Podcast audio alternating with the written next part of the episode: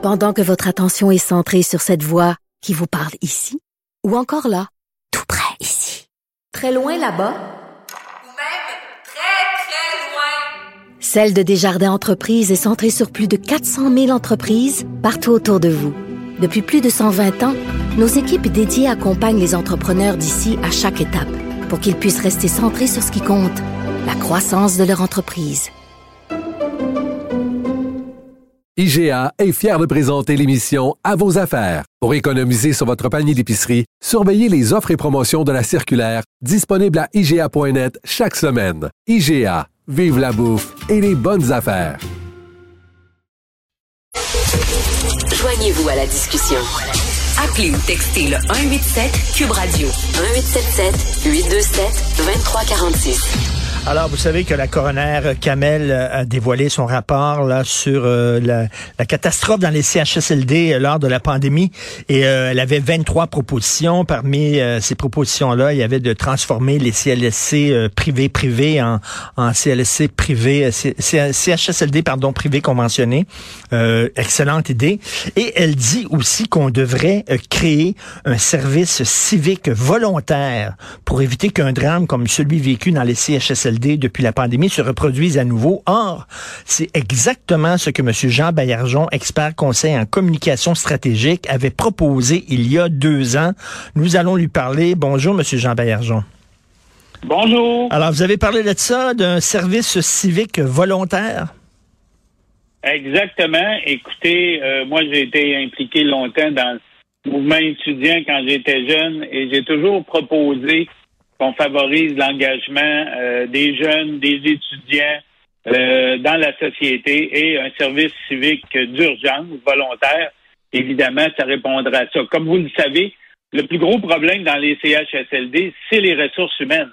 Parce que du moment où il y a des gens qui sont infectés, que ce soit les préposés ou les infirmières, ben à ce moment-là, quand on dit qu'il y a 10 000 qui sont infectés, donc qui ne peuvent plus travailler, on les remplace par qui? On appelle l'armée, où on crée un service civique d'urgence. Mais ben, c'est ça, on avait appelé l'armée justement là, pour euh, nous euh, nous aider. Donc, mais ça fonctionnerait comment le service civique d'urgence? C'est un service bien sûr volontaire.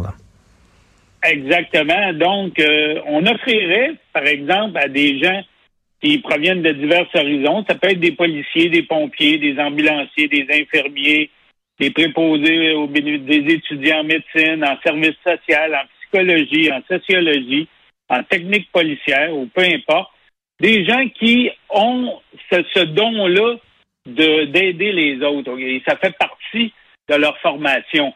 Donc, tous ces gens-là, habituellement, ils ont un cours de RCR, vous le savez, un cours de de, de Premier soin, les gens qui ont des crises cardiaques ou de, mhm. de réanimation.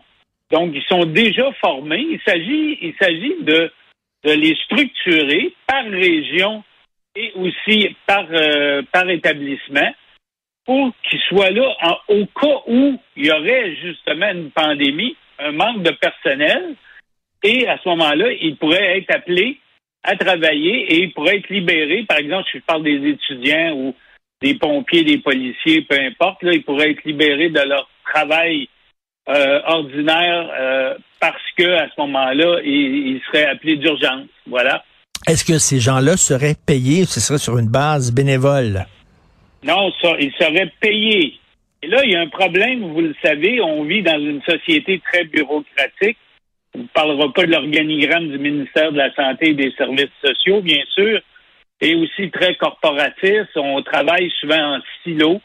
Alors, le problème, c'est ça, c'est il faut adopter une loi pour ça, pour permettre justement, en situation d'urgence, de faire appel à ces gens-là et pour pas qu'il y ait de problèmes bureaucratiques ben oui. Rappelez-vous, rappelez-vous, Monsieur Baillargeon, il y a quelques années de ça, il y avait une école de la rive sud qui avait besoin euh, d'être repeinte parce que vraiment la peinture est en train de, de, tomber. Il y a des parents qui ont décidé, je trouve c'est une très belle initiative. Il y a des parents qui ont dit nous autres on va y aller, on va aller peinturer nous autres bénévolement. Ils sont rentrés à l'école puis on et là les syndicats étaient furieux en disant non non non, faut que vous preniez un peintre syndiqués, qu'ils soient formés, blablabla. Alors, donc, les parents ont pas pu, euh, tu sais, je veux dire, à un moment donné, tu dis, voyons, le red tape, comme on dit en anglais, la bureaucratie, ben là, imaginez, là, s'il y a un service civique, il y a des corporations qui sont pas contentes, il y a des syndicats qui seraient pas contents. On n'est pas sorti du bois. Exactement, mais moi aussi, je peux vous parler de ma, propre expérience. J'ai, donné mon nom au site Je contribue durant la, pandémie, la, première vague en 2020. Et euh, j'ai été engagé comme inspecteur, euh, vigie justement euh, auprès des personnes aînées, notamment dans les résidences de type familial ou les résidences intermédiaires. Et j'ai fait des visites parce qu'ils ont manqué de personnel. On engageait soit des, des retraités du secteur de la santé, et moi j'avais j'avais pratiquement 200 visites à faire. Alors j'ai fait ça pendant six mois pour justement euh, vérifier les mesures de protection et de contrôle des infections dans ces résidences-là. Alors, vous voyez, on a toujours besoin de ressources. Alors, moi, j'ai offert, euh, j'ai été payé, bien sûr, mais ce que je veux dire, c'est que c'est quand même assez exigeant en termes de temps. Et je pense qu'il y a beaucoup de gens qui seraient volontaires, qui sont disponibles, des retraités, vous le savez, il y en a qui sont en forme et pourraient aussi contribuer à s'inscrire à ce service civique-là. Alors, euh, moi, je pense que le gouvernement devrait mettre ça en place tout de suite pour, pour être prêt, admettons, que de nouvelles vagues. Et aussi, ça pourrait servir lors de désastres naturels. Vous le savez, on a des inondations, des hmm. feux, des fois, il y a des, il y a des personnes qui sont sinistrées. Alors, moi, c'est pour ça que je pensais que ça pourrait être la sécurité publique, le ministère de la Sécurité publique et que la responsabilité de la sécurité civile qui pourrait organiser euh, ce service civique volontaire d'urgence. Est-ce que ce serait comme un peu les pompiers volontaires, par exemple? Exactement. Alors, c'est des ressources disponibles qui sont formés, ils savent à quoi s'attendre et, ils sont prêts au cas où on manque de personnel. Évidemment, ça ne veut pas dire que maintenant, il n'y a pas assez de personnel, quoi qu'il en manque tout le temps. Vous savez, on a une crise de main-d'œuvre. Mais aussi, lorsque les gens se sont infectés, on l'a vu euh, au, à la résidence Eran, il y a eu 40 morts en un mois et demi parce qu'il n'y avait plus personne dans la résidence. Alors, pour s'occuper des personnes aînées. Alors, vous voyez, là, euh, il faut, faut éviter que ce type euh, de situation se, se reproduise. Et euh, mais ça, ce serait pas des gens qui travaillent déjà, parce que là, ils pourraient pas quitter leur emploi pour faire ça. Ben, c'est-à-dire, c'est-à-dire, écoutez, il y a des gens là, il y a des gens qui travaillent à différents travaillent à temps partiel ou qui sont retraités, puis vous le savez, ils ont des compétences. Mais il y a des gens qui pourraient se rendre disponibles, effectivement, si euh, a besoin. Et alors, c'est des situations d'urgence. On parle peut-être d'une semaine de travail, deux semaines, pas, pas à long terme, bien sûr. Alors, oui, pour être libérés de leur travail. Et euh, à ce moment-là, ça serait reconnu au niveau civique. D'ailleurs, il faudrait encourager l'engagement civique mmh. à l'école secondaire, au cégep, dans les universités. Moi, je pense que euh, on pourrait donner des cours euh, d'engagement civique et promouvoir ce service. Euh, D'ailleurs, euh, je, je pense, je pense que j'ai déjà vu qu'il y a des écoles, il y a des écoles qui donnent, euh, en fait, si tu fais tant d'heures de bénévolat quelque part, c'est comme crédité comme un cours finalement là. Tu peux avoir certains ben, crédits. ma fille est école secondaire, elle a un projet justement d'engagement au niveau international. Souvent, ils font des stages au niveau international. Donc, c'est reconnu dans leur formation. Elle manque à ce moment-là des semaines de cours, mais c'est reconnu comme formateur. Donc, c'est c'est ça aussi. Il faut que les gens sachent qu'ils n'ont pas juste des droits individuels, mais ils ont des devoirs collectifs envers la société. Et puis, euh, moi, quand j'en ai parlé, quand j'étais leader étudiant, tout le monde disait, bah, tu veux créer un service militaire. Hmm. Ça n'a rien à voir avec un service militaire. C'est un service civil volontaire. Et les gens, ils sont prêts à donner. C'est volontaire, mais vous savez qu'en France, euh, les, les quoi, les, les, les hommes, euh, les filles devraient faire, devaient faire leur service militaire. Euh, on a aboli ça, mais il y a des gens qui disent qu'on devrait même avoir un programme de, de service civique obligatoire. Pendant quelques mois, euh, à, partir de 18 ans, tu fais un service civique obligatoire. Je dirais pas jusque-là. Là.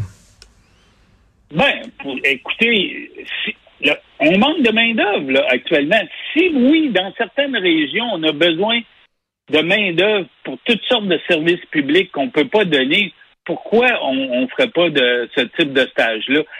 On parle souvent de protéger l'environnement. On pourrait dépolluer des rivières, des cours d'eau. Euh, on, on, a déjà fait ce type d'approche-là dans le passé. Euh, des corvées, appelons ça des, des oui, corvées. des corvées, tout à fait. Et et euh, il y a eu aussi, vous vous souvenez, à une certaine époque aussi, corvée habitation. On manque d'habitation au Québec. Pourquoi y aurait-il pas des, des, des gens qui pourraient donner du temps pour aménager hmm. justement des sites euh, euh, et avoir des cours de, pour la construction, pour aider justement à, à, mettre en place des, des, logements sociaux, par exemple, Il faut ou le service à domicile. On manque de main-d'œuvre pour le service à domicile pour les aînés. On le sait, là. Actuellement, vous le savez, il va y avoir 1,2 million de personnes âgées en 2020. Il y en a 1,2 million qui ont 70 ans et plus. Et il y a, des, il y a déjà 3000 personnes aînées qui sont en attente de CHSLD pour rentrer au CHSLD. Hmm. Donc, ces gens-là, si on offre un service à domicile, dans le cadre d'un service civique, qu'est-ce que qu'est-ce que font les jeunes? Ils vont voir euh, si, euh, si, ils mangent, s'ils prennent euh, euh, s'ils prennent ils pourraient leur donner un bain, par exemple. Il y en a des fois qui ont ils, prennent un bain une fois par semaine, vous comprenez? Donc, c'est tous des services qui pourrait être offert et ça crée, ça crée des liens aussi, des liens sociaux, des liens d'appartenance dans la communauté. Alors moi, c'est cet esprit-là, c'est une valeur sociale qu'il faut développer, le sens civique et l'engagement civique. Et je pense que euh, les gens sont prêts à ça. Ils sont conscients maintenant qu'on manque de main-d'œuvre partout. Mmh. Donc, et... ont nos ressources humaines. Tout à fait. Il faudrait que ça soit mieux coordonné que je, contribue. Par contre, il y avait énormément de cafouillage. Là. Il faudrait que ça soit mieux coordonné que ça. Et il faudrait rappeler aussi aux gens euh, qui ont des parents euh, dans des CHSLD, dans des résidences, peut-être de prendre soin de leurs parents de temps en temps, de les appeler, d'aller les voir, de les inviter à des activités aussi, de pas les sacrer là et de s'en foutre totalement. Merci beaucoup, Monsieur Jean Baillargeon. Donc, vous aviez, euh, je le rappelle, hein, vous avez proposé exactement ça il y a deux ans, euh, la création d'un service civique volontaire. Jean Baillargeon, expert conseiller en communication stratégique. Merci beaucoup. Bonne journée. Merci. Merci. Bonjour.